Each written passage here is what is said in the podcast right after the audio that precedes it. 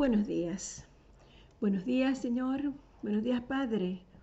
Gracias por este hermoso día. Gracias por habernos permitido abrir nuestros ojos esta mañana. Gracias, Señor, porque nuestra iglesia, el centro de vida cristiana, es una iglesia edificada por Cristo y las puertas del infierno no prevalecerán contra ella nunca. Esta iglesia está cada día creciendo en la revelación que somos el cuerpo de Cristo. Somos el templo del Espíritu Santo y somos la representación de Dios en la tierra. Por lo tanto, ninguna arma forjada del enemigo contra nosotros prosperará.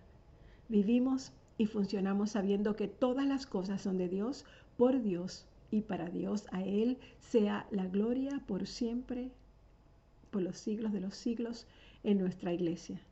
Y declaramos en el día de hoy que el Espíritu Santo les da dirección y sabiduría a todos los líderes y a todos los miembros de nuestra iglesia.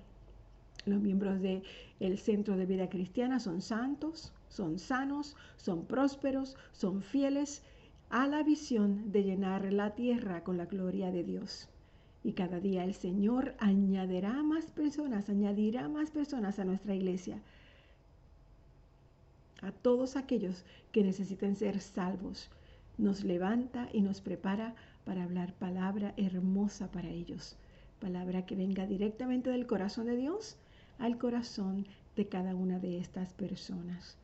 Las multitudes están llegando del norte, del sur, del este y del oeste. Los ángeles de Dios traen la cosecha de almas. Traen los heridos, los necesitados, los pobres, los enfermos, para que sean sanados, para que sean restaurados y prosperados por el poder de la palabra y el Espíritu Santo.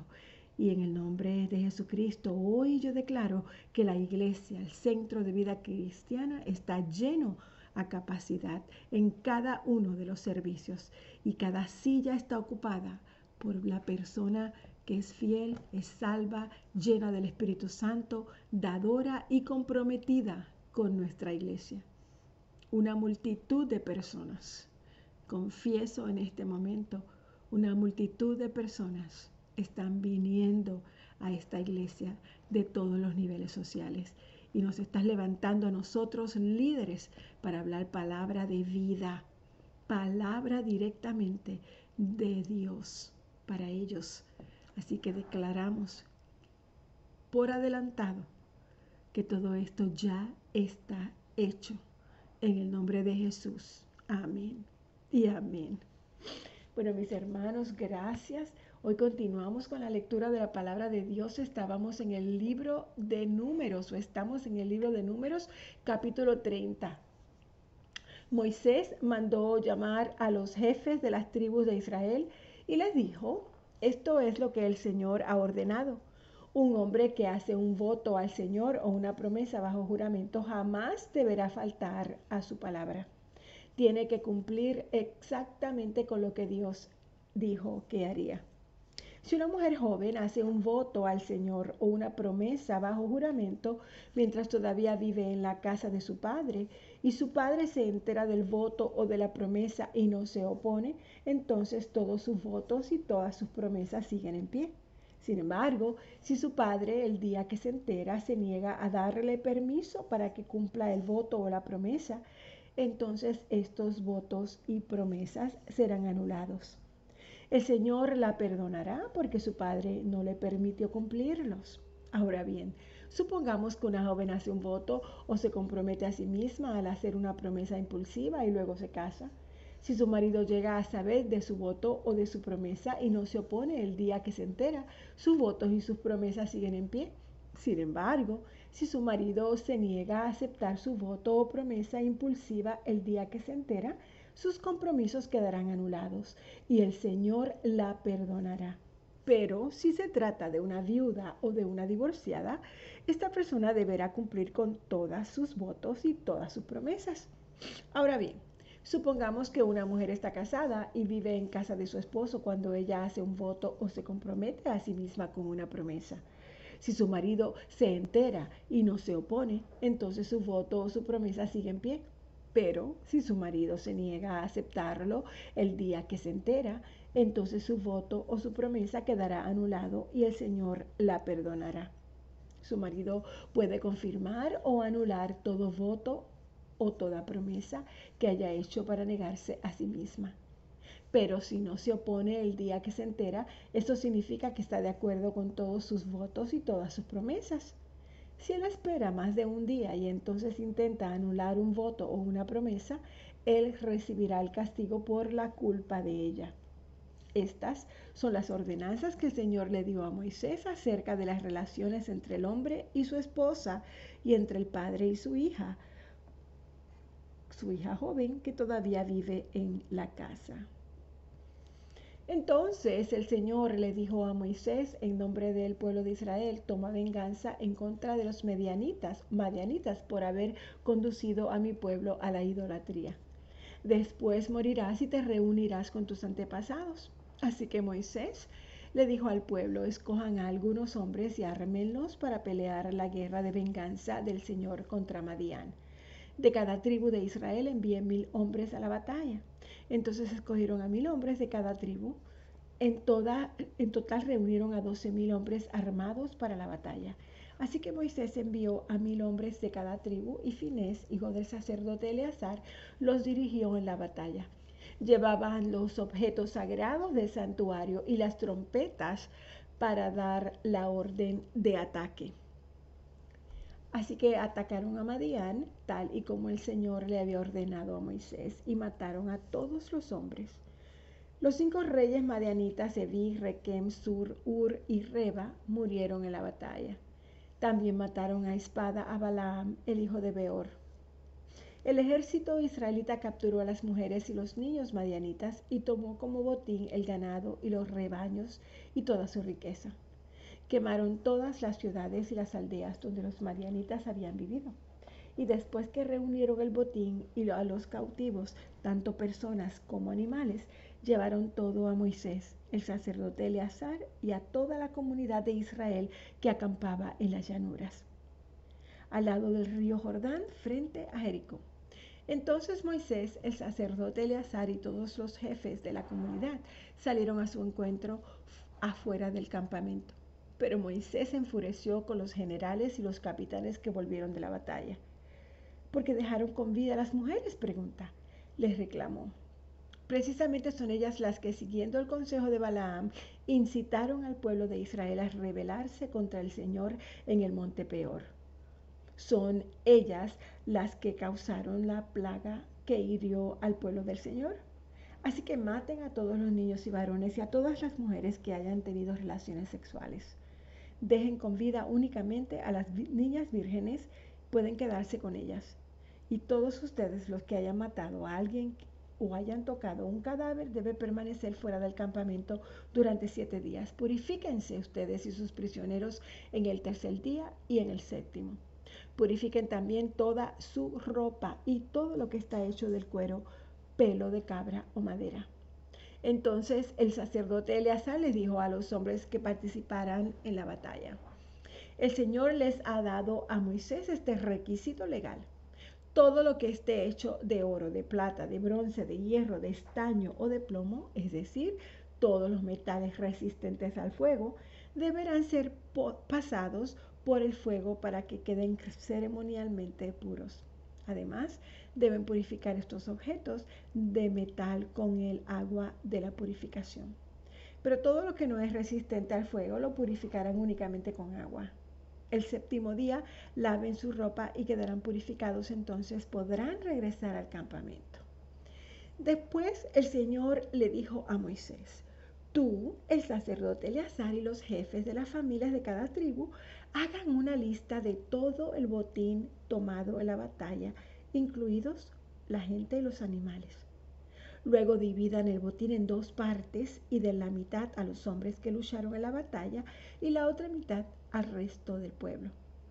De lo que le pertenece al ejército, entreguen primero la porción del botín que le corresponde al Señor, uno de cada 500 prisioneros, así como del ganado de los burros, de las ovejas y de las cabras. esta porción de lo que le corresponde al ejército, entregársela al sacerdote Eleazar como ofrenda al Señor.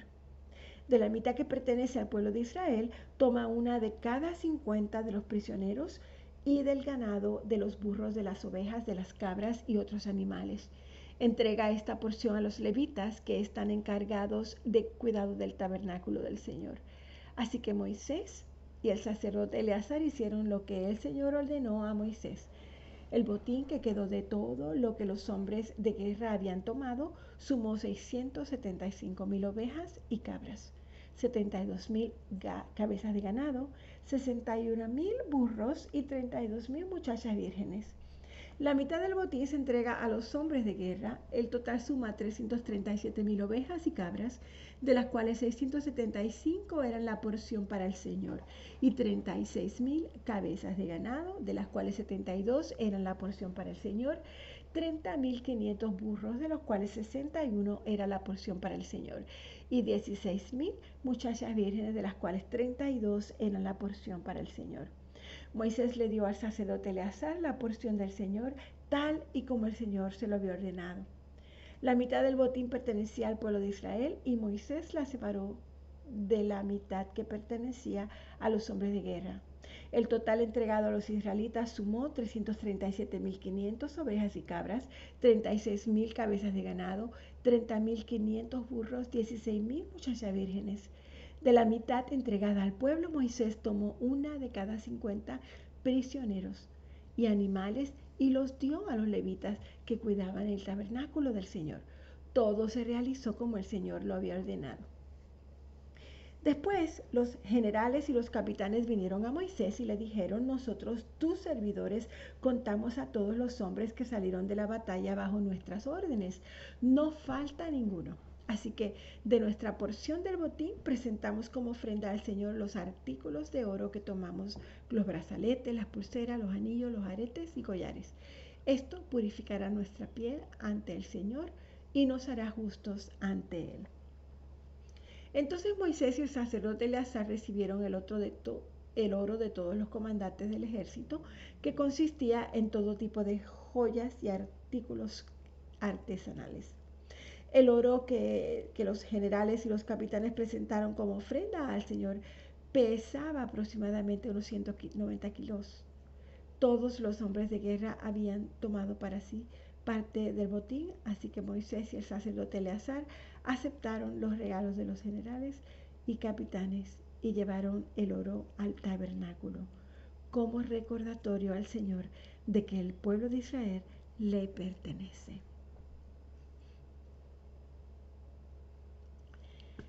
Las tribus de Rubén y Gad poseían una enorme cantidad de animales. Así que cuando vieron que las tierras de, Jaer, de Jazer y Galaad eran ideales para sus rebaños y manadas, se acercaron a Moisés, el sacerdote Eleazar, y a los otros jefes de la comunidad y les dijeron, observen las ciudades de Ataró, de Dibón, de Jazer, de Nimra, Esbón, Eleala y Signa, Nebo y Beón. El Señor conquistó todo este territorio para la comunidad de Israel y es ideal para todos nuestros animales.